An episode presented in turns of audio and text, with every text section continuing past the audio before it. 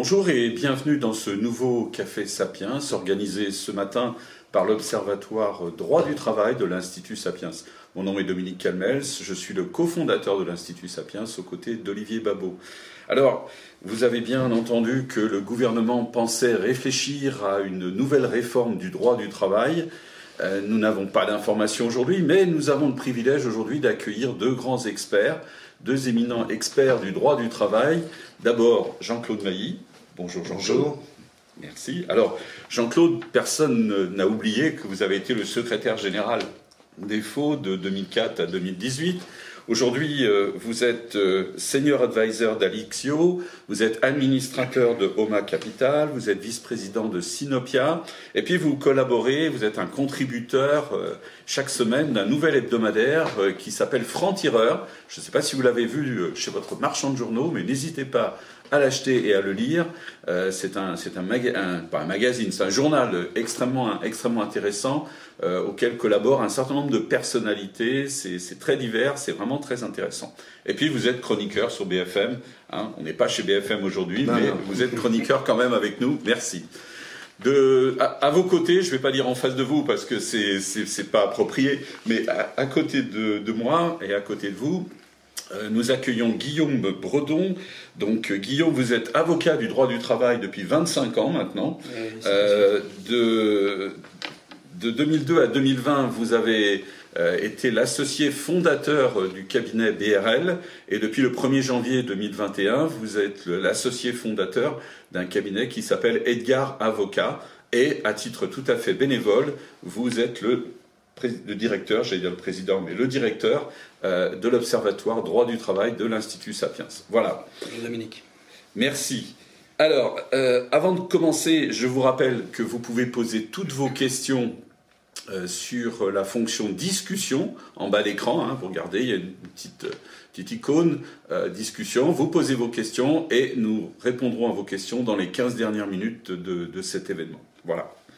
Alors, j'ai une question commune pour, euh, vous deux. Euh, euh, qu'est-ce qui. Le, gouvernement veut lancer une nouvelle, le gouvernement veut lancer une nouvelle réforme du droit du travail. Qu'est-ce qu'on peut en attendre sur la base de vos expériences du passé À quel point est-ce qu'une nouvelle loi du travail, une réforme est, impactante pour l'économie? Vous voulez commencer, Jean-Claude? Oui, je veux bien, oui. Euh, bah, c'est bonjour à tous d'abord. Euh, c'est une annonce qui a été faite par euh, le gouvernement, mais on ne sait pas trop pour le moment quel contenu il veut y mettre. Il a lancé, dans le cadre du Conseil national de la refondation, des assises du travail. Je ne sais pas exactement quel en est le contenu pour le moment. je pense qu'il aurait été préférable de réfléchir sur la question du travail d'une manière générale, peut-être pas forcément pour faire une loi, d'ailleurs, ce n'est pas une obligation, euh, avant de discuter du dossier retraite ou de, faire les deux dossiers entre eux, ce que réclament d'ailleurs euh, les organisations syndicales, mais c'est un peu le flou euh, sur le contenu futur de, ce projet. ce qui m'apparaît en tous les cas important, c'est que une fois que le problème des retraites sera réglé, d'une manière ou d'une autre, une fois, oui, on ne sait pas encore comment dire en Belgique. Euh, mais euh, c'est qu'il y a une vraie concertation, euh, ce qui n'a pas été le cas dans le dossier retraite. Je pense que, si je prends juste sur trois trucs, ce dossier retraite a été marqué par un problème de calendrier, après une crise sanitaire, après la guerre en Ukraine avec les problèmes d'inflation, un problème de méthode et un problème de contenu. mais le vrai problème, c'est un problème de méthode. Et euh, d'ailleurs, je pense que ça fait partie euh, des questions liées au travail, c'est qu'il faut changer, selon moi, les relations, euh, la méthode de travail entre les confédérations syndicales et l'exécutif. D'accord. Bon, vous avez déjà posé quelques, quelques points. Merci beaucoup. Guillaume, Alors, une réaction Moi, de, mon point de vue, je n'ai pas non plus d'infos de, sur le, le, futur contenu, la future, le futur contenu du, de la loi en préparation. C'est d'ailleurs inquiétant, quand on n'a pas de, quand on n'a pas de, de, teasing, on peut redouter le pire. Euh, euh, moi, ce que j'appelle de mes voeux, c'est que ce qui avait été fait au cours des ordonnances Macron, après les, la loi El Khomri, après les lois Fillon, etc., eh bien, ce, mouvement de simplification du droit du travail se poursuive. Je crains, en revanche, que après la, réforme des retraites, le gouvernement soit tenté de donner un marqueur social euh, et donner des gages aux, syndicats pour essayer de recoller les morceaux. Et, de cela, évidemment, je, crains qu'on revienne un petit peu en arrière de ce qui, de ce qui a été produit depuis les ordonnances Macron, enfin en application des ordonnances Macron. Et donc, du côté patronal, on est plutôt, du côté des, avocats en droit social, employeurs, on est plutôt craintif. D'accord, d'accord. Mais finalement, dans le contexte économique dans lequel on se trouve et social dans lequel on se trouve, hein, ce que vous avez évoqué, euh, quels, objectifs pourrait chercher à atteindre le gouvernement à travers cette réforme? Parce que Écoutez, c'est un peu mystérieux aujourd'hui, hein, ce, qu'on vient, vient, de dire. Bon, euh, d'abord, quand cette discussion démarrera, pour le moment, euh, on ne sait pas. d'abord parce qu'on n'a pas encore exactement la fin du dossier retraite. Hein, Conseil constitutionnel vendredi. Qu'est-ce que ça donnera après Je n'en sais rien, pour être franc. Et ensuite, comme l'ont dit, euh, enfin, je le dis par exemple Laurent Berger, il faudra une période de décence. Mm. Le Premier ministre parle de convalescence. Bon. Alors, combien de temps ça va durer? J'en sais rien. Et en tous les cas, ce qui m'apparaît important quand ces dossiers, le dossier travail d'une manière générale sera abordé, c'est qu'il y ait clairement un changement de méthode sur la façon euh, de mm. travailler. Hein, euh, c'est dans une démocratie, on ne peut pas travailler de cette manière-là. Imposer un thème, euh, une concertation est réelle, euh, quand vous pouvez effectivement mettre tout sur la table sans tabou, et après un moment donné, vous voyez les voies de compromis. C'est la grande différence entre le public et le privé. Dans le privé, d'abord, il y a énormément d'accords hein, il y a des dizaines de milliers par an. Euh, quand on se met autour de la table, l'objectif, c'est d'arriver à un compromis signé. Ça veut dire que quand vous signez, vous vous engagez d'une certaine manière. C'est jamais le cas dans le public, avec un gouvernement. Euh, parce qu'à la fin, c'est une loi ou un décret, donc euh, on appelle ça une concertation. Après, il y a deux façons de faire. Ou vous concertez réellement, ce qui a été le cas en 2017 sur les ordonnances. Euh, bon, à l'époque, j'étais à la manœuvre. Mais ce qui n'est pas le cas sur les retraites. Vous pouvez transformer cette concertation en une simple consultation.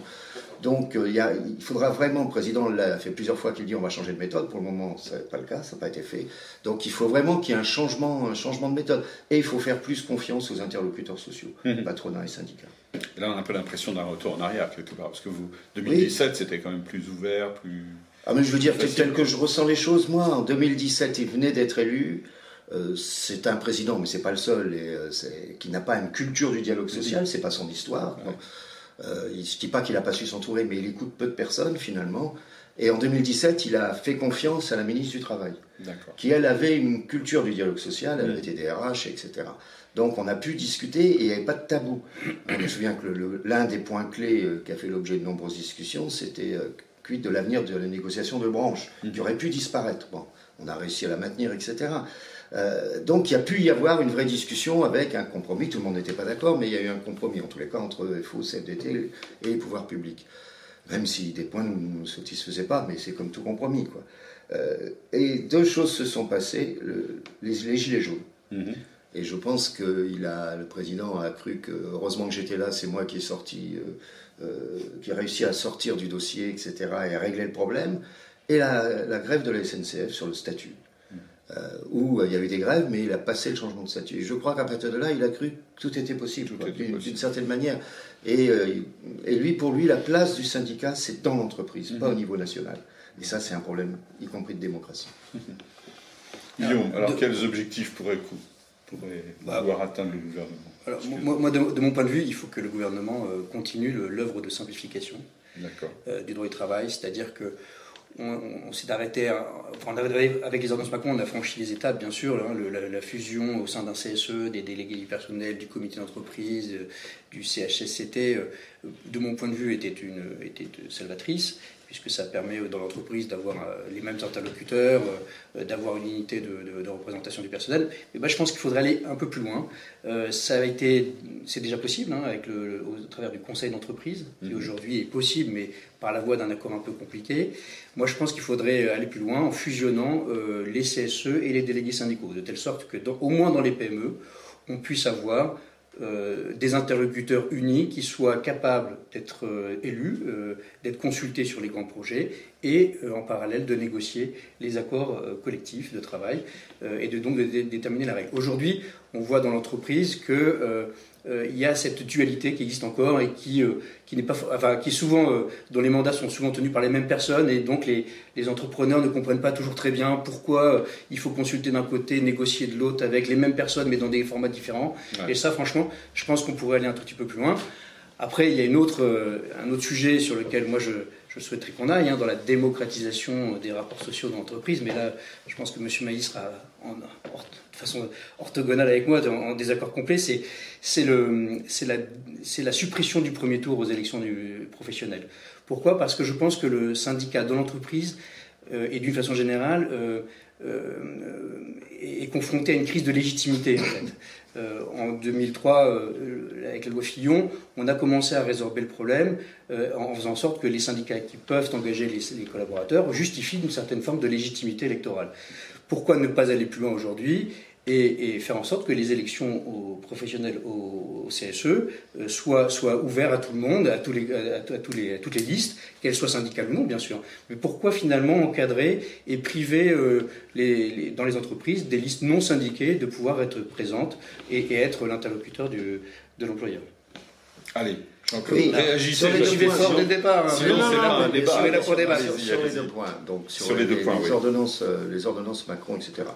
Euh, d'abord, d'une manière générale, euh, il serait temps que dans notre pays, quand il y a, alors ça vaut pour le, travail, la fiscalité, pour tous les thèmes mhm. en fait, quand il y a une loi faite, euh, que l'on ait une évaluation un an, deux ans, trois ans après, pour voir ce qui fonctionne, ce qui ne fonctionne pas, ce qu'on ne fait jamais, on sédimente les choses. Donc, et pour moi, ce serait une vraie simplification. Ça. Mhm. Hein. ça vaut dans le domaine du travail ou dans le domaine fiscal. dans tous les domaines.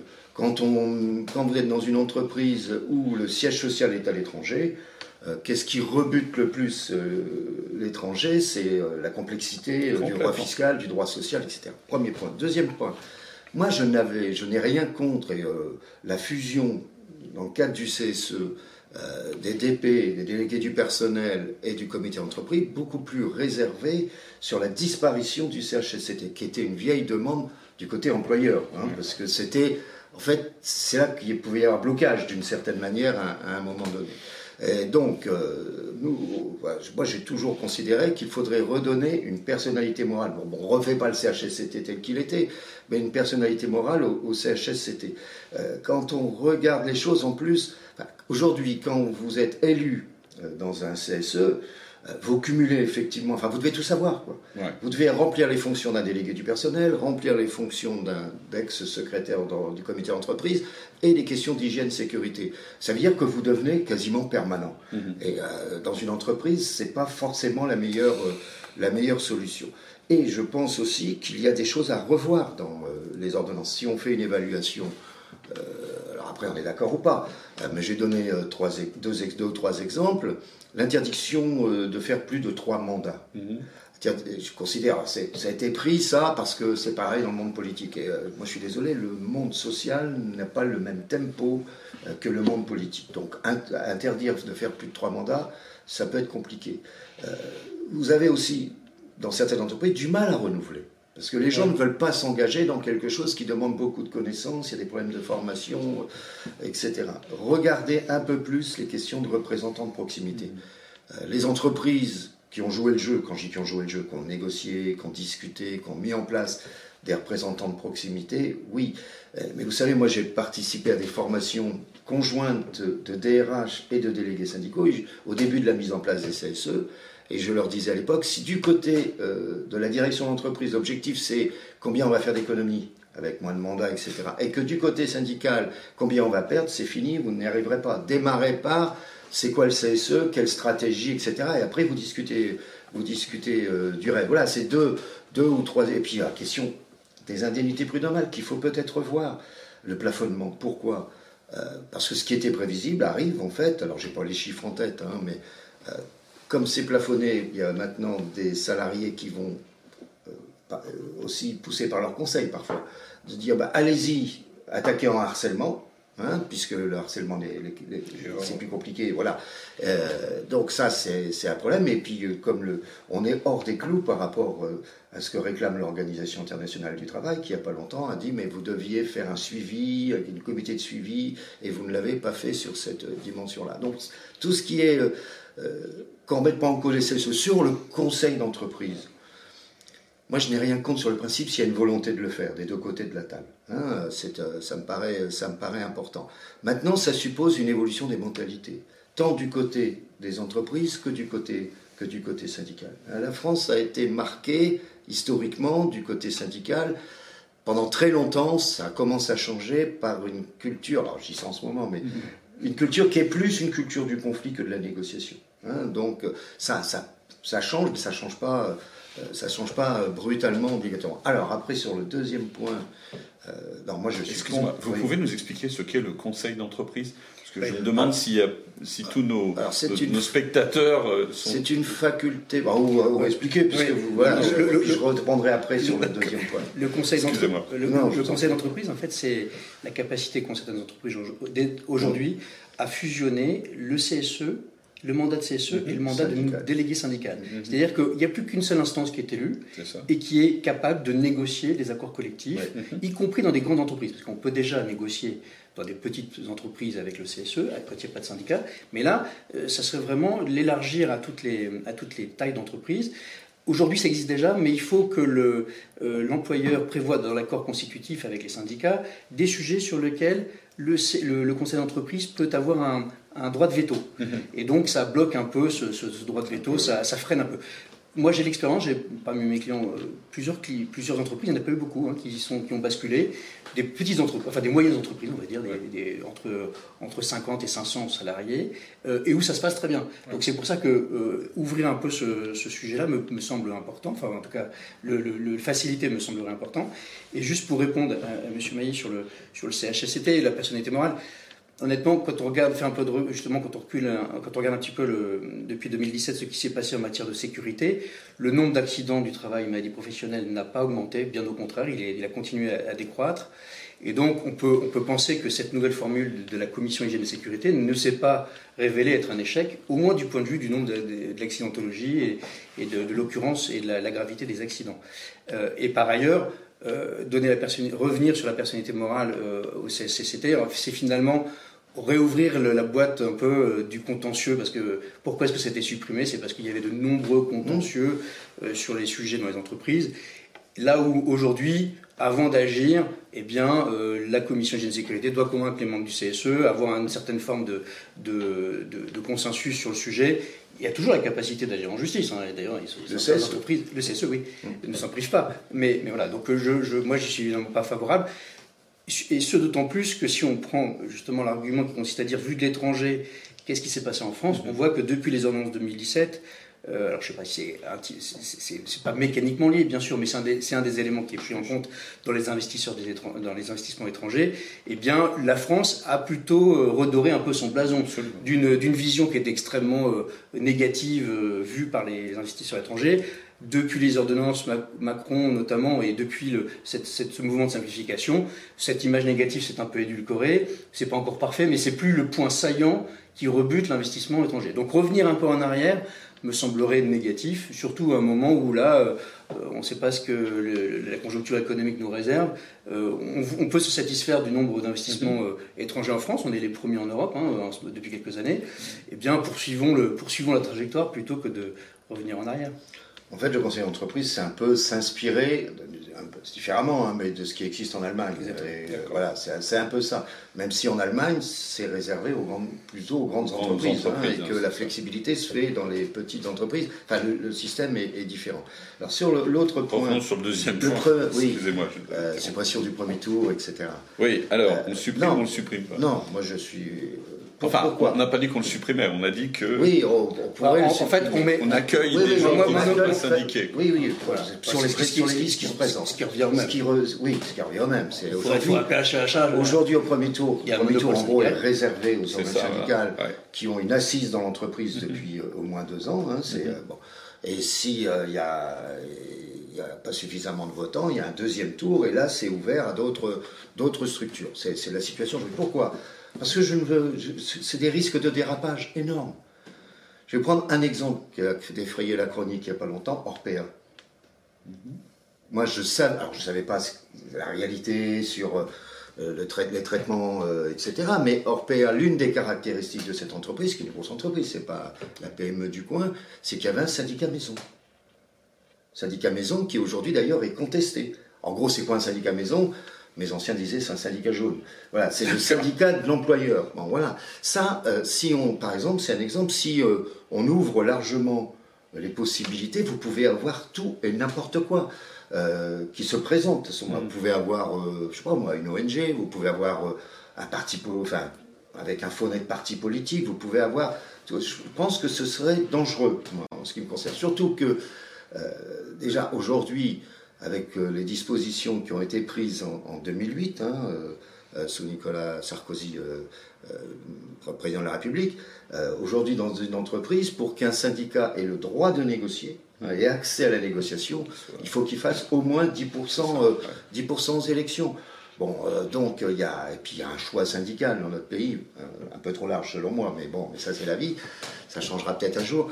Donc là, non, moi je trouve que ce serait euh, ouvrir une boîte de Pandore et un, un, véritable danger. moi je vous réponds là-dessus, évidemment. Oui. Euh, euh, je trouve toujours particulier que, les syndicats qui évidemment mettent en évidence la démocratisation sociale, la démocratie sociale, eh bien ne s'appliquent pas à elles-mêmes les règles de démocratie de base, c'est-à-dire dans une élection, tout le monde peut se présenter et c'est le meilleur qui gagne. Et, voyez, donc je, trouve que ça, en fait, pour, mon point de vue, c'est que ça, nuit à la légitimité des organisations syndicales présentes. Puisque finalement, dans l'esprit de beaucoup de personnes, c'est des gens qui, bon, ont une place qu'il aurait réservé euh, et qui empêche les autres de pouvoir s'exprimer. Et ça, je trouve que c'est négatif, vous voyez, mais pour le mouvement syndical d'une façon générale. Je trouve que ça, le fait de se confronter à la concurrence, à la concurrence de listes qui peuvent être syndiquées, pas syndiquées, peu importe, politiques, peu importe, c'est la démocratie. La démocratie, c'est on élit ses représentants euh, avec un choix le plus large possible. C'est comme si on disait aujourd'hui aux élections euh, classiques, bah, tel ou tel euh, parti ne peut pas se présenter, tel nouveau parti ne peut pas se présenter. Tel, oui, ça, je trouve. Enfin voilà. après, c'est philosophique. Oui, mais ça. non, je veux dire, euh, euh, attention à ne pas coller systématiquement ce qui peut se pratiquer dans la sphère politique, hein, sur des élections, sur des élections politiques, à la, à la sphère sociale.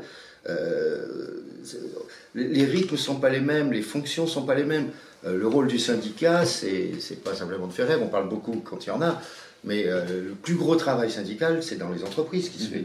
C'est dans la négociation euh, tous les jours.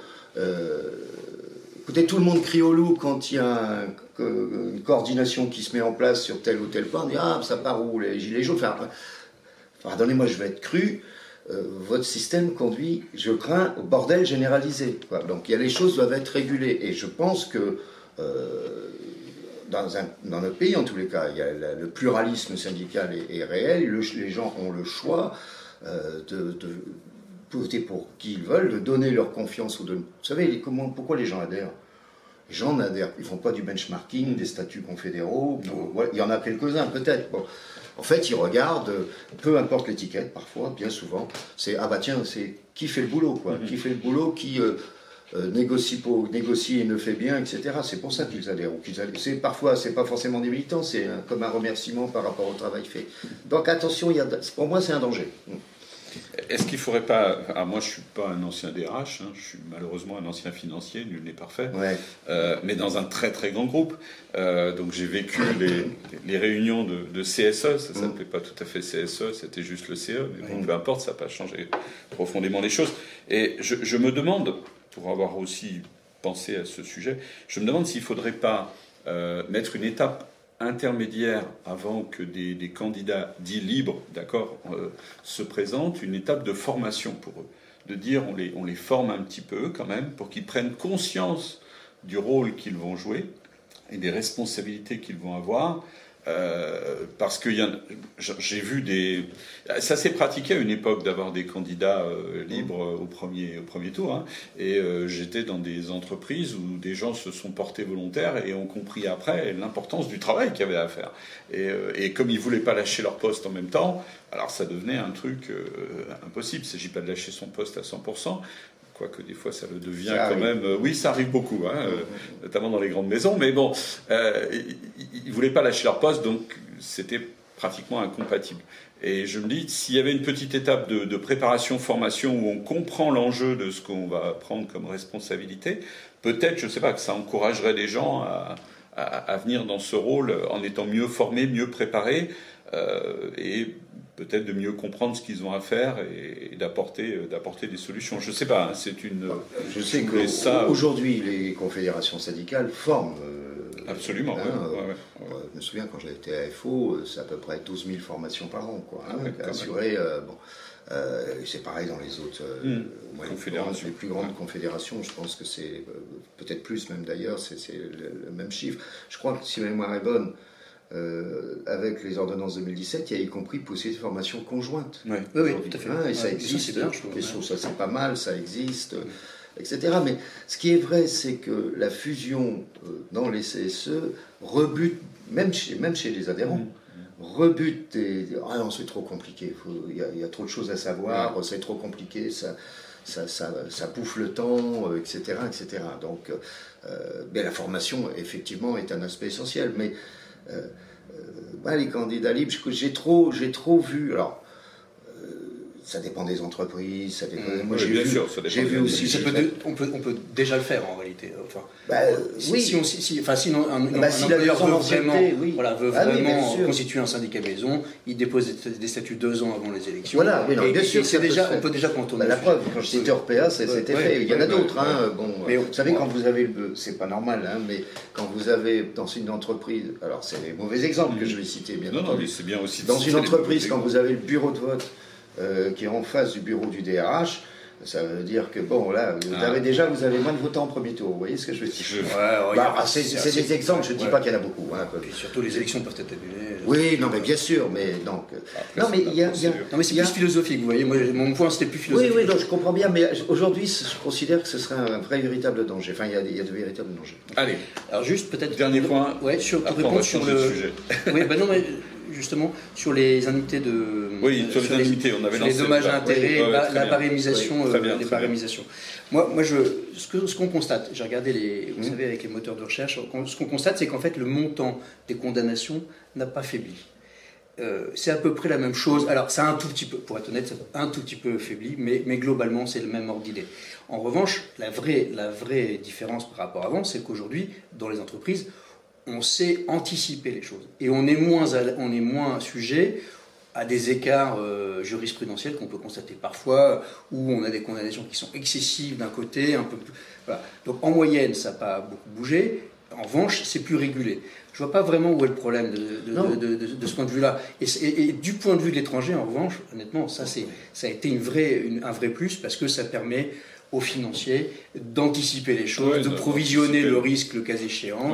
Et, donc c'est plutôt euh, stabilisateur. Et surtout, euh, quand on a des règles du jeu qui sont un peu cadrées, ça encourage la négociation en réalité. Moi, dans ma pratique, c'est que je, le constate bien, quand on sait en gros combien l'employeur va perdre euh, un dossier compte tenu de l'ancienneté du salarié, etc., eh bien, nous, praticiens, on conseille nos, nos, clients en disant ça sert à rien d'aller au procès, ça va vous coûter tant, négocions, voilà, le, le, barème, c'est ça. Et donc ça donne des repères.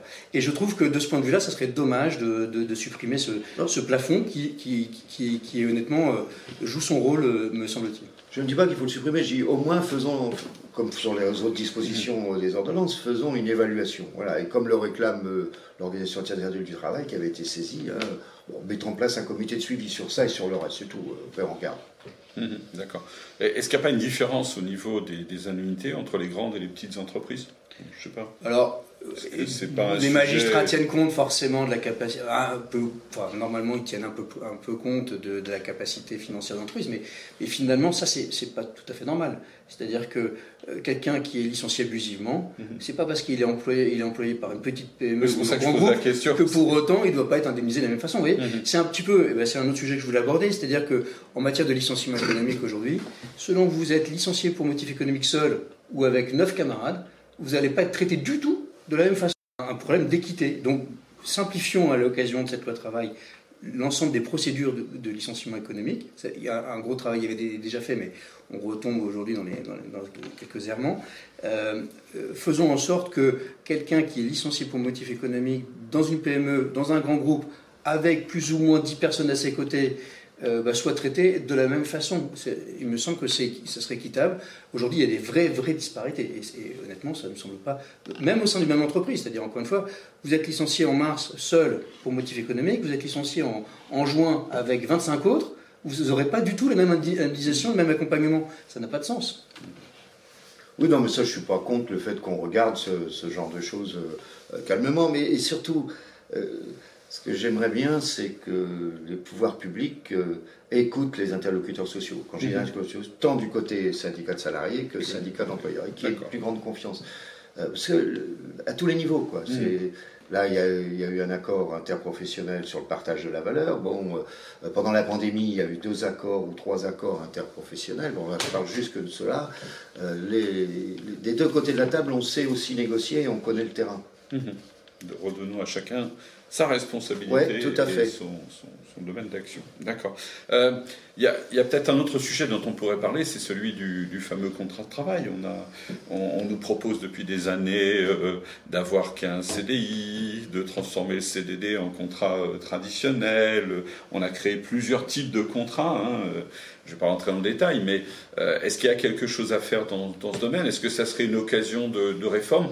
Et je pense qu'on peut glisser par la même occasion, euh, la situation, euh, j'allais dire des salariés des plateformes, déjà c'est un absus révélateur, mais euh, des, personnes qui travaillent pour les plateformes, comment, on peut, sortir de ce problème des plateformes?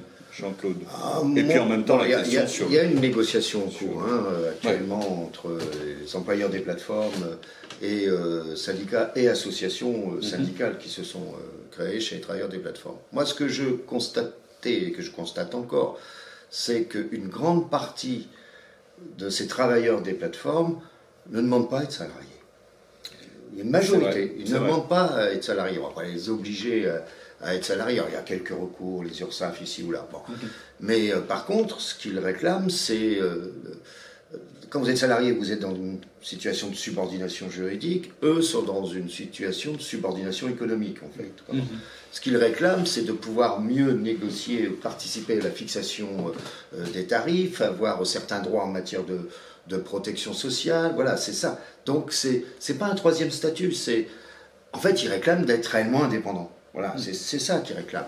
Bon, avec ce qui va avec, euh, avec l'indépendance. Et je crois que c'est la piste. Euh, pour les travailleurs des plateformes, je crois que c'est la piste qu'il faut, euh, qu'il faut privilégier. On connaît, hein, on sait, c'est les abus qui existent aujourd'hui, il y en a beaucoup. Hein, J'entendais encore ça à la radio ce matin. je ne sais plus dans quel, enfin je ne vais pas citer, mais salarié du, enfin salarié, pas salarié d'ailleurs. On en est tous salariés. non mais c'est le, mécanisme, c'est le réflexe, mais bon, qui est décédé en faisant une chute, etc. Parce que le, rythme imposé, bon voilà, il faut réguler ça. Et euh, en même temps, on ne va pas imposer ceux qui le souhaitent. Il y, a, il y a cela, mais il y a aussi aujourd'hui une nouvelle tendance de de, jeunes, et ça se respecte d'une manière ou d'une autre, hein, euh, à vouloir être freelance, au-delà des plateformes, hein, à vouloir travailler en freelance, ou à privilégier euh, du CDD ou de l'intérim. Ça, existe, ça existe aussi. Hein, donc il faut à, la fois respecter ça. Euh, après, le contrat de travail, moi j'ai toujours considéré que, bon, virer un CDI, désolé, mais c'est pas insurmontable. Hein. Mm. Ça se fait. Euh, euh, oui, non, non, mais. Euh, Je suis d'accord. On peut, on peut licencier. Alors après, il y a ce qu'on dit tout à l'heure, ça c'est autre chose. Trouver des, situations équitables entre les uns, entre les uns et les autres. Puis les formes de contrat de travail, il y en a tellement. Hein. Quand vous prenez par exemple les CDDU, c'est pas mm. forcément le meilleur contrat. Et les abus qui arrivent d'une manière ou d'une autre c'est pas simplement euh, dans le privé, c'est dans le public. Mm. Le taux de précarité ah est plus élevé dans le public que dans le privé. Hein. voilà, donc. C'est des répétés. attention à ne pas, euh, pour régler un problème, euh, dire fragiliser d'une manière ou d'une autre le contrat de travail et puis que ça, diminue globalement pour tout le monde. Alors il faut, faut, faut être très prudent là-dessus.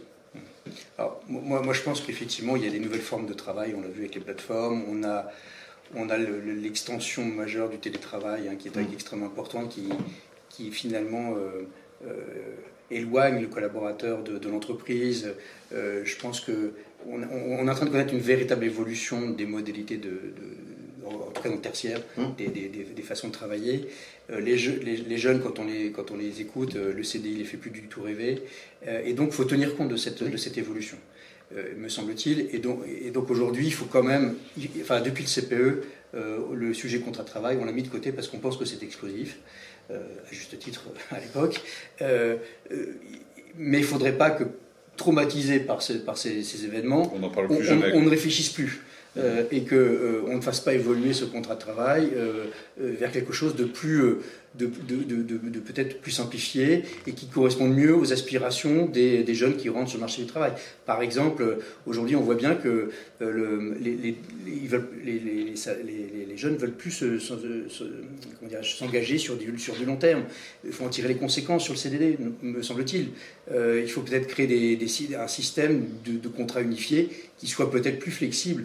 Le, on voit bien aussi que le marché du travail est en train de se, et s'est retourné considérablement. Mhm. Donc, euh, euh, c'est plus. Euh, là, les, les, demandeurs d'emploi, parfois vous les embauchez, et puis le jour de, la du premier jour de travail, ils viennent pas, mhm. sans explication, sans rien. Et ça, j'ai des dizaines, des dizaines, d'expériences comme ça qui me remontent. ça veut dire quelque chose quand même. Il y a le, le rapport de force, entre guillemets, vers l'emploi. Alors, c'est peut-être conjoncturel, peut-être pas. Euh, mais il faut peut-être qu'on en tire les conséquences et que, en tout cas, euh, la réflexion soit permise et qu'elle soit pas, euh, vous voyez, qu'on soit pas, qu'on reste pas dans, un, dans une forme d'immobilisme lié au traumatisme CPE. ce que je dis. Oui, non, non, mais à réfléchir, ça, personne, personne ne comprend. Non, non, mais bien sûr, c'est ce qu'on fait aujourd'hui. Oui, oui, non, non, mais ça, il faut, il n'y a pas de sujet en soi tabou. Après, ça dépend ce qu'on veut faire. C'est comme toujours, quoi. Faut, chaque fois qu'il y a eu problème, si bien nationalement, hein, euh, regardez sur les retraites, ça a été annoncé brutalement avec une mauvaise méthode. CPE, ça a été annoncé brutalement. C'est quand il n'y a pas de discussion que les problèmes naissent. Mhm. Hein. sinon, quand il y a une volonté de trouver une solution, je ne dis pas que ça marche à tous les coups, mais dans la majorité des cas, ça marche. Mhm. C'est plus facile. Alors finalement, pour le contrat de travail, un des axes, ce sera peut-être de travailler la durée, cette espèce de durée. Moi, je pense enlever le i du CD et pas pour autant rajouter un, C, un autre D. Enfin, Moi, je pense que déjà, on pourrait, enfin, mon point de vue, hein, c'est qu'on pourrait euh, ouvrir les cadres de recours au CDD et, faire de ce CDD quelque chose de plus flexible. C'est-à-dire qu'aujourd'hui, euh, des, deux, des deux côtés, une fois que vous êtes embauché dans un, par un CDD, c'est hyper contraint finalement. Une fois que vous y êtes. Ah c'est euh, plus contraint qu'un CDI. Et oui, oui, donc, mais pour autant, ça correspond à l'aspiration d'être en CDD ou en intérim, mmh. comme vous le disiez. Euh, et donc, et, ça correspond aussi à un besoin, par ailleurs, de flexibilité des entreprises, il ne faut pas le nier. Donc, et, qui, l'utilisent de toutes les façons. Il mmh. faut, être, faut, être, clair, aujourd'hui, c'est quand même utilisé. Même, il y a des, donc ça veut dire qu'il y a des pans entiers de, de, CDD qui sont illégaux, qui sont conclus. Euh, ça, fait une, enfin, ça, ça génère une, insécurité juridique du côté de l'entreprise. Mmh. Ça ne correspond pas aux aspirations des, des, salariés non plus. Donc faisons quelque chose de plus flexible qui peut, qui peut-être euh, va venir compenser la précarité. C'est-à-dire que les indemnités de précarité, elles pourraient être, par exemple, elles pourraient augmenter en fonction de la durée. Ou, voyez, on pourrait, il y a des, il y a des, il y a des, il y a des indicateurs qu'on pourrait, euh, qu'on pourrait moduler. Et il faudra passer par une petite négociation avec le secteur bancaire pour que Par exemple, on ne dise pas aux gens vous ne pouvez pas avoir un prêt parce que vous n'avez pas, ah bah voilà, ça c'est vrai. Ça, ça, je pense que c'est un point majeur qui est peut-être plus important que toutes les discussions sur la durée. Euh, Mais oui, regardez, en ce moment, on m'expliquait ça, je n'avais pas pensé à ça moi. Euh, vous savez que dans, dans, les hôpitaux, il y a beaucoup de médecins intérimaires. Ouais, ouais, bon, pour deux raisons. À la fois, on n'en trouve pas assez. et puis euh, financièrement. Et financièrement, c'est pas la même compte. Quoi. Voilà, donc, comme ils sont contraints, c'est pas la même case, etc. Mais euh, là, ils ont décidé de diminuer le recours aux médecins intérimaires, mais euh, des médecins m'expliquaient, mais il y a certains hôpitaux qui vont plus tourner. Ah bah c'est le cas. C'est le cas. Moi j'ai des services qui ferment parce que ils ont, baissé le salaire maximum. Euh, oui, mais qui ferment parce qu'il n'y a plus de médecins. Euh, parce qu'il n'y a plus, pourquoi il n'y a plus de médecins? Parce que le, plafond de rémunération a été ah, baissé brutalement. Euh, et, et, pourquoi il n'y a plus de médecins? C'est parce que pendant 30 ans, on a, formé moins de médecins que le besoin de la société en avait. Alors les, Anglais qu'on peut critiquer par ailleurs, qui forment comme nous 10 000 médecins par an, ont, ont pris une décision il n'y a pas longtemps en disant bon écoutez, on n'en a pas assez de médecins? Les jeunes médecins ne veulent plus travailler 70 heures. Donc quand un médecin part, il en faut deux pour le remplacer. Hein, et il passe de 10 000 formations à 20 000. Voilà. Ah Donc, en, France, on a annoncé euh, l'ouverture du clausus, mais en réalité, euh, quand on regarde le, le, il n'a pas bougé. ça n'a pas bougé, voire même dans certaines facultés, ça a diminué. Voilà. Alors je vous propose de revenir au droit du travail. Mais, oui, Nous avons fait un petit, un petit crochet. un petit crochet, mais c'était quand même pour rester dans, la- dans le bon sujet. Alors je prends mon téléphone, c'est pas parce que je ne m'intéresse pas à cette discussion, c'est parce qu'il y a les questions. Donc première question, est-ce que la solution ne serait pas de faire enfin dépendre les syndicats du nombre d'adhérents afin de les rapprocher de leur base? Alors là, je crois que c'est une question pour vous, Jean. Oui, non, on fait souvent, enfin, on fait souvent cette erreur, pardon, dans notre pays. Mhm. Il faut bien comprendre que, enfin, je vais, pour pas être long, mais Non, non, Euh, bah, si vous comparez la situation des salariés français aux salariés allemands, euh, pays Mhm. comparables, franchement, euh, ça, ça se vaut, quoi. hein. Et on peut dire sur tel point, il y a plus ici ou plus là, mais bon. Parce que nous avons, enfin, historiquement, il y a un choix qui a été fait, euh, qui est de dire, euh, on est dans une république, la notion liberté, égalité, fraternité, la notion d'égalité de droit, qui est l'égalité républicaine, c'est pas l'égalitariste, c'est assurer un minimum d'égalité de droit. Ça a passé par une structure des relations sociales, des relations entre la loi et le contrat, entre les trois niveaux de négociation, euh, qui font qu'on fonctionne différemment. Euh, prenez l'exemple de l'assurance chômage. Quand c'est créé, c'est un accord interprofessionnel en 1958 qu'il crée. Il y a derrière une procédure d'extension qui oblige euh, l'application de l'accord à toutes les entreprises et pour, tout, euh, pour tous les salariés. Aujourd'hui encore, vous perdez votre boulot, vous êtes salarié d'une TPE, du multinational, syndiqué ou non syndiqué, vous avez les mêmes droits. Ouais, Voilà. Vous êtes suédois ou suédoise, et je ne juge pas, hein, c'est l'histoire du pays. Chacune des, chacune des grandes organisations, il y en a trois, gère sa propre caisse d'assurance chômage. Donc vous êtes salarié, vous adhérez, bon, vous choisissez une caisse et de facto vous êtes syndiqué. Donc on est sur deux logiques différentes. Ce que la représentativité des syndicats euh, n'est pas, alors plus il y a d'adhérents, mieux c'est. Hein, la représentativité des syndicats n'est pas liée à leur nombre d'adhérents, Mhm. elle est liée aux résultats qu'ils font dans les entreprises. Voilà, hein, c'est à ne Mais Ça, pas. c'est relativement récent. Cette, cette, Oui, c'est depuis repre- 2008. Depuis 2003. Euh, c'est Fillon, euh, il me semble. Euh, Non, 2008, c'est 2008, c'est 2008, la- les règles de Voilà, représentativité. Mais en fait, Donc ça, ça fait que si le syndic- 12 ans que c'est le cas. Enfin, Oui, 15 non, d'accord, mais ah, même auparavant. Oui, après, parce que c'était pour élargir le nombre d'organisations éventuellement. Il n'y en a pas eu d'élargissement. mais euh, même, en même temps, les syndicats, s'ils n'ont pas d'assises Mhm.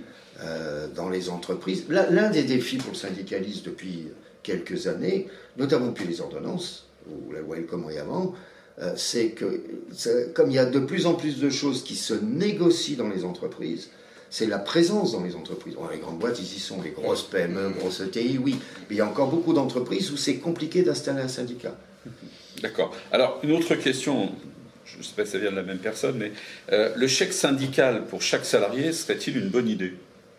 Écoutez, moi, les expériences que j'en ai eues sont pas forcément concluantes. Euh, D'accord. ça se négocie au bistrot du coin. Mmh. D'accord, d'accord. Donc finalement, c'est le bistrot de qui gagne. transparence qui, Voilà, voilà. qui vont bien. D'accord. Bon, bah écoutez, voilà la réponse. Non, mais c'est des systèmes, c'est des Mais- systèmes qui sont pas adaptés, à, enfin, à notre culture. Non. Ouais. non, D'accord. C'est c'est d'accord. D'accord, ok, très bien. Euh, je pense que justement la question vient parce que c'est un exemple d'un Mm. d'un autre pays. Euh, Quelqu'un qui connaît bien l'Europe du Nord, euh, qui nous dit pouvons-nous passer à un syndicalisme de service, ce que vous citiez à l'instant, sur le modèle de ce qui existe en Europe du Nord? Alors, c'est en train de se développer. hein. D'accord. En France, c'est- en train de, de se développer dans toutes les grandes confédérations. On faisait auparavant un peu, mais là, c'est en train de, de se développer, y compris utilisant les nouvelles technologies, etc. Oui, on va vers un plus grand syndicalisme de service en France. D'accord, d'accord, d'accord. Moi, moi, je pense que c'est effectivement l'avenir des organisations syndicales. Si elles ne bougent pas, si elles ne vont pas sur, dans cette voie-là, Ouais. euh, elles, vont, elles vont mourir, ça c'est clair. Ouais. Donc euh, il faut qu'elles qu'elles- qu'elles adoptent effectivement les moyens technologiques, mais je crois que c'est en cours. Oui, oui, C'est en- récent, mais c'est Oui, mais- c'est- accélération. Mais c'est en cours. Et de ce point de vue-là, moi, vous voyez, euh, je pense que dans les entreprises, il devrait y avoir de la négociation sur justement la généralisation euh, par les syndicats de l'utilisation des NTIC, hein, des nouvelles technologies, euh, parce qu'il vaut mieux de façon que les canaux de communication se fassent à l'intérieur de l'entreprise plutôt qu'à l'extérieur.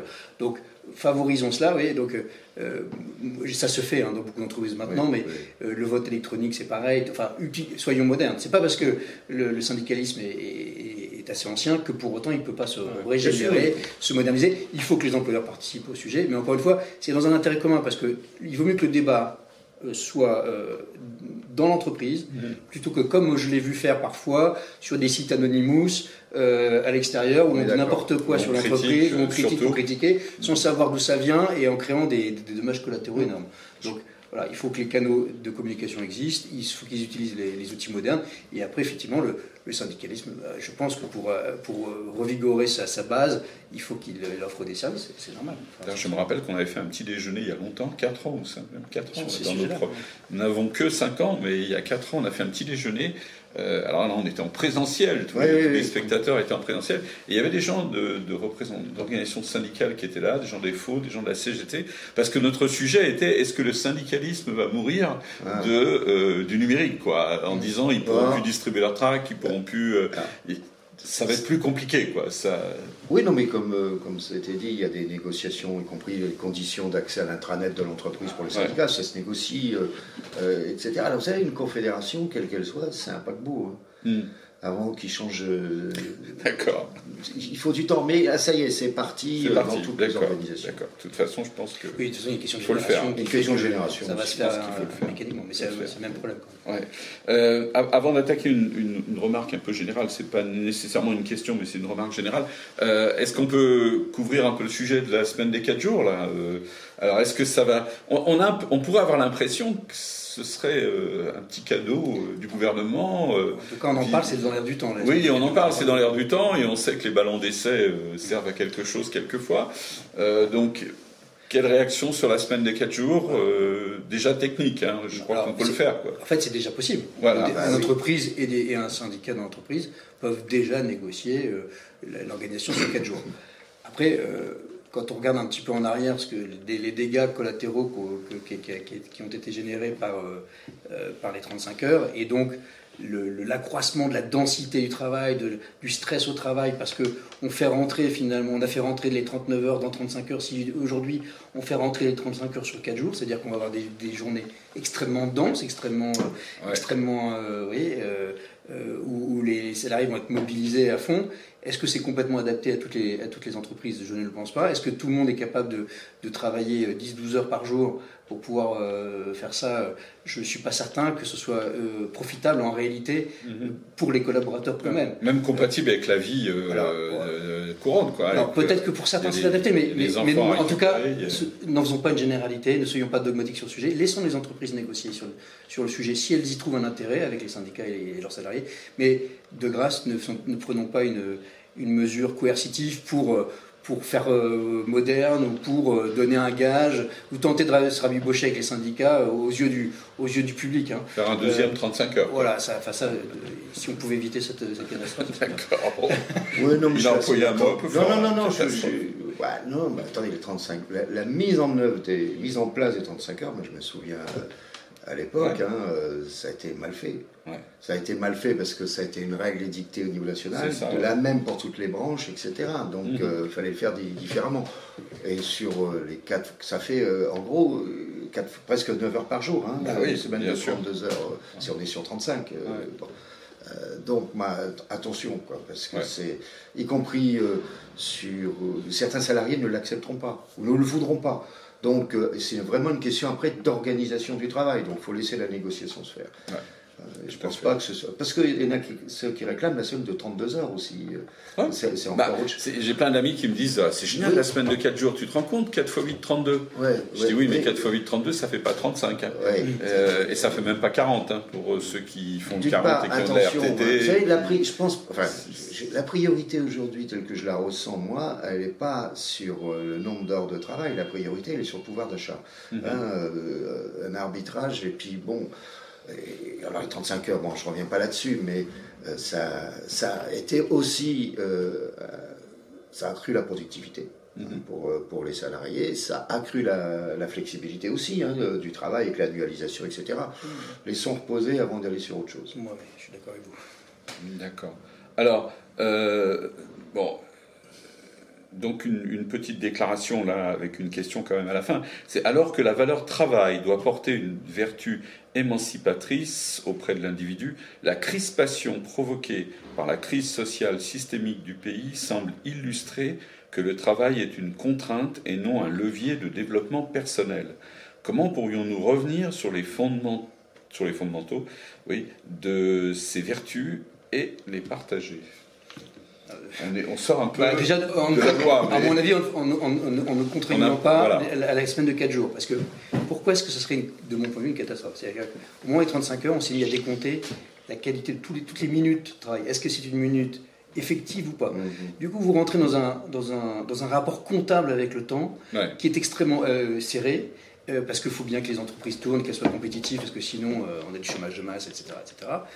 Donc si, si on veut, et, et c'est ça qui a fait perdre peut-être euh, le, le goût du travail, c'est-à-dire que quand vous êtes stressé en permanence dans votre emploi, eh bien vous n'avez plus le temps de discuter avec vos collègues, euh, ou en tout cas moins, c'est moins convivial, euh, il y a moins de, de, de rapports sympathiques au travail, et du coup, eh bien, vous vous levez avec des pieds de plomb le matin pour aller bosser, parce que vous, allez, vous savez que vous allez être tendu pendant toute votre journée, votre journée de travail. Et ça, c'est lié au fait qu'on a décompté le, le- le- est-ce que le temps d'habillage est du temps de travail effectif, est-ce que le temps de trajet est du temps de travail effectif, enfin bref, et c'était lié aux 35 heures.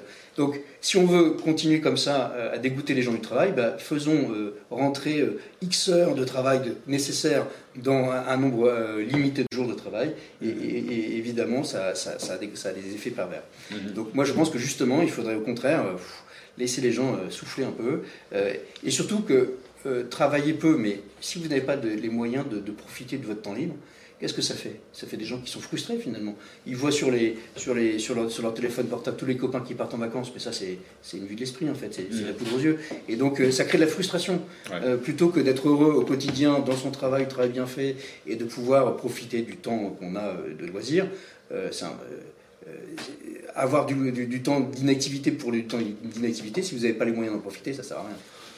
Oui, deux choses. Moi, le, le débat qu'il y a eu il y a quelques temps sur euh, valeur travail euh, et droit à la paresse, euh, franchement, c'est pas sérieux. Quoi. Non, Voilà. je pense. Euh, on a utilisé une formule du, du genre de Marx fin 19e, début 20e, à une époque où la revendication syndicale au niveau international, c'était 8 heures de repos, 8 heures de loisirs, voilà. Bon.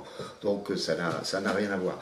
Non, par contre, ça, ça devrait être une- un thème de réflexion sur le travail. Je suis d'accord avec ce que vous avez dit, mais euh, il y a un problème.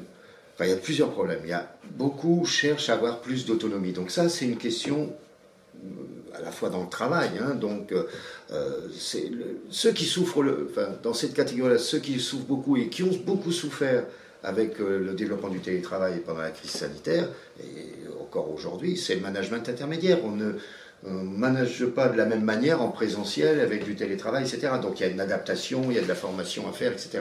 Et individuellement, vous avez les gens qui, salariés, qui, qui cherchent à être plus autonomes. quoi. Alors c'est vrai que non seulement la, la valeur comptable euh, du temps de travail, mais aussi euh, les reporting, euh, les- toutes les, dans toutes les entreprises, il y a de plus en plus de reporting, on passe son temps, voilà. Bon. On se voit plus. Dernier- Oui, bah oui. Dernier élément qui m'apparaît aussi important, et ce qu'a révélé, y compris en ce moment, hein, dans les, les difficultés sur, sur la retraite, c'est tous ceux qu'on a appelés les invisibles, les essentiels, etc. hein. Euh, c'est- sont les caissiers. Ceux, tous ceux qui euh, ne peuvent pas faire de télétravail C'est ça. voilà. qui ont euh, travaillé euh, pendant, pendant la crise sanitaire, à qui euh, on a dit mais on, oui vous gagnez pas beaucoup, on va régler votre problème, etc. Et ça n'est toujours pas réglé aujourd'hui. Alors le président a relancé ça il n'y a pas longtemps en disant sur la négociation de branche. Bah, écoutez, c'est un problème qu'on traîne au moins depuis 2008. Moi, je me souviens à l'époque, on avait obtenu une loi à l'époque qui n'a jamais été appliquée, parce que les décrets sont jamais sortis. Notre problème qui arrive dans notre pays. Donc ça, c'est un problème qu'il faut, euh, qu'il faut, qu'il faut absolument régler. Mais ça, c'est, c'est pas s'interro- Les gens sont pas feignants, c'est pas, c'est pas la question. Quoi. Par contre, ils ont besoin de se réaliser dans un travail, d'une manière, d'une manière ou d'une autre. hein. Euh, Donc, c'est, c'est là-dessus qu'il faut, qu'il faut bosser. Absolument. D'ailleurs, on pense qu'on a peut-être créé une France à deux vitesses, là, entre ceux qui peuvent faire du télétravail et ceux, qui ne peuvent pas, ceux qui Pas en plus, euh, oui. ceux Ça qui se en négocie. plus peuvent basculer sur quatre jours euh, et organiser leur vie, et, et ceux qui ne Ouais. peuvent absolument pas, parce que tous les samedis matins, il faut être derrière le tiroir caisse de la, du Par supermarché. Enfin, c'est une image, mais voilà, vous voyez, on- dans notre discours, là, on, on- laisse penser, et ce qui est souvent vrai, que, le té- que le télétravail est un avantage. Euh, ça l'est dans quelques cas, mais pas, Pas toujours. toujours. Pas toujours. Non, je suis d'accord. Euh, Il y, a des- il y y a des- il y a des circonstances où la personne ne demande pas à être en télétravail parce que finalement elle est isolée, euh, il n'y a plus d'interaction humaine. Euh, je pense qu'on y reviendra, on, en reviendra d'ailleurs. Euh, et où euh, bah, re- rendre des comptes ou, ou discuter avec ses, ses supérieurs par visio interposée, bah, ça, ça glace les rapports, ça les, ça les favorise pas forcément. Et, et, et puis après, quand vous êtes chez vous, bah, la, du- la, la journée de travail, elle peut être extensive, là, il n'y a plus de contrôle. Et d'ailleurs, ça, ça pose un vrai sujet, hein, à la fois de responsabilité des employeurs, mais aussi des collaborateurs. Quand est-ce que ça arrête la journée de travail quand vous êtes en télétravail? Personne n'est derrière vous pour vous dire stop. Je suis d'accord. Mais c'est quoi accident du Et travail c'est quoi accident du travail? Donc là, il y a des sujets à, aborder. Ah, il y a quelques outils numériques qui permettent d'empêcher le salarié d'aller au-delà d'un certain horaire dans son PC, mais la plupart des gens ne le veulent pas. Non. Parce qu'ils disent non mais attends, mais moi ça m'arrange que je finisse le soir parce que. Oui, parce que je vais aller chercher mes enfants à l'école. et je- Je, je suis parti une demi-heure, donc je, la fais après. Quoi. Et et c'est normal, et c'est normal. Bon, une dernière recommandation pour le gouvernement pour cette réforme? Une toute petite, une dernière? Ah bah ça va être très court. Changer effectivement de méthode. Changer de méthode, très bien. simplifier et ne pas empiler les textes. Euh, Juste simplifier, supprimer les textes plutôt qu'en créer d'autres. Nous sommes tout à fait d'accord. Écoutez, merci à vous deux euh, pour Merci cet échange extrêmement riche, euh, très naturel et, avec beaucoup de recommandations. Euh, merci à Christina Vaudab, que vous ne voyez pas, mais qui est derrière euh, la caméra et qui nous permet d'avoir ce, ce petit déjeuner. Je vous donne deux rendez-vous. Mercredi prochain, pile poil à la même heure, 8h30, 9h30, nous recevrons l'économiste Patrick Artus et nous recevrons aussi le chef d'entreprise Pierre Brageux. Alors Pierre Brageux, c'est le patron d'une entreprise de sécurité, il est aussi le, président de la fédération de la, la, sécurité, il a été président du MEDEF euh, Hauts-de-France, donc Hauts-de-France, pardon, Hauts-de-Seine, c'est pas la même chose, pas le même endroit, euh, pas la même taille non plus, mais bon, Hauts-de-Seine, euh, donc euh, il connaît bien le, le, monde des entreprises et il est candidat à la présidence du MEDEF, euh, élection qui aura lieu au mois de juillet. Ils vont tous les deux nous parler de la baisse de la productivité en France. Hein. Il y a une baisse euh, inquiétante depuis plusieurs années maintenant et nous expliqueront les conséquences de cette baisse, euh, notamment sur euh, les salaires, etc. Voilà. Et puis, si vous êtes disponible le lendemain du 1er mai, le 2 mai, alors on vous a pas mis le petit déjeuner à 8h30 le matin pour pas vous réveiller trop tôt, mais c'est un petit déjeuner qui aura lieu de 18h à 19h sur un thème extrêmement important, celui de la délégation de certaines tâches euh, des médecins auprès d'autres professionnels de santé. Et parmi les intervenants, nous accueillerons la députée Stéphanie Ries, qui est la rapporteuse du projet au Parlement. Voilà. Bonne journée à tous. Merci.